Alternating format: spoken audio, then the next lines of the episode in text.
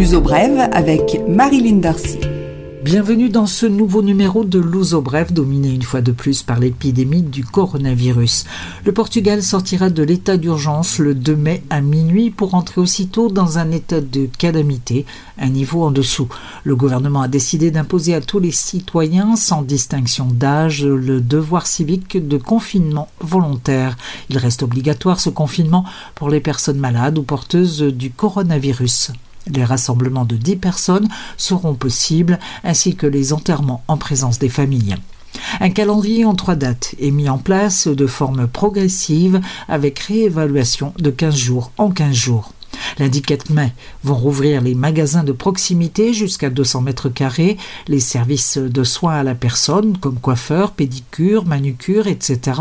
Les librairies vont ouvrir ainsi que les commerces automobiles. Le télétravail est maintenu tant qu'il est possible. Les transports publics pourront recevoir les deux tiers des passagers qui devront porter un masque. Les bibliothèques et certains services administratifs vont également rouvrir. Enfin, il sera possible de pratiquer une activité sportive en plein air. Lundi 18 mai, ce sont les magasins jusqu'à 400 mètres carrés ou plus si la municipalité où ils se trouvent le décide qui vont rouvrir ainsi que les restaurants, cafés et pâtisseries avec une limite possible de 50% de l'occupation ainsi que l'ouverture des terrasses. Les précisions concernant ces ouvertures seront données ultérieurement. Les cours reprendront pour les classes de 11e et 12e année, ce qui correspond aux premières et terminales, et les parents pourront mettre les enfants dans les crèches s'ils le souhaitent. Enfin, le lundi 1er juin, le télétravail sera partiel et aménagé. Les commerces supérieurs à 400 mètres carrés ainsi que les magasins inclus dans les centres commerciaux pourront lever leurs rideaux. Enfin, crèches, maternelles et ATL seront à nouveau disponibles. La culture pourra respirer à nouveau avec l'ouverture des théâtres, salles de cinéma et salles de spectacle.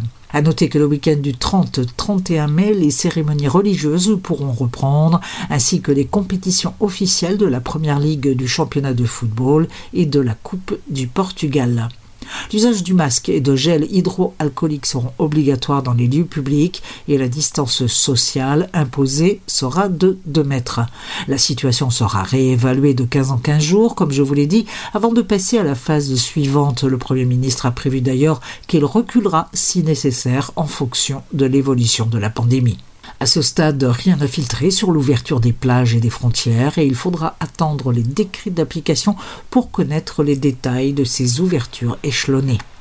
La sécurité sociale s'est engagée à verser des compléments de salaire des travailleurs placés en chômage partiel les 5 et 12 mai après les premiers versements qui ont eu lieu le 30 avril. Ces paiements concernent les demandes des entreprises déposées jusqu'au 6 avril. Pour rappel, la procédure permet à un travailleur de percevoir 70% de son salaire et 70% de ce salaire est versé par la sécurité sociale. Le délai pour le nettoyage des bois et forêts a expiré. Il avait été prolongé pour cause du coronavirus, mais maintenant les contrevenants sont assujettis à une amende comprise entre 280 et 120 000 euros. La gendarmerie chargée des contrôles a déjà listé 24 000 situations non conformes. Quelques 1114 municipalités sont considérées comme prioritaires en raison des risques élevés d'incendie. Le secteur de la production industrielle enregistre son plus fort recul depuis 2012, moins 7,2% contre moins 10% en avril 2012. C'est la production de biens non essentiels qui enregistre la plus forte baisse, moins 26,9%, alors que les biens non durables comme l'alimentation ont reculé de 5,9% seulement. Les spécialistes craignent une nouvelle aggravation du recul de la production. Il existe une forte inconnue, en effet, le niveau de la demande, en clair, ce que feront les consommateurs quand ils pourront à nouveau consommer. Naxitis, le second groupe bancaire français, va recruter 30 personnes pour les services basés à Porto.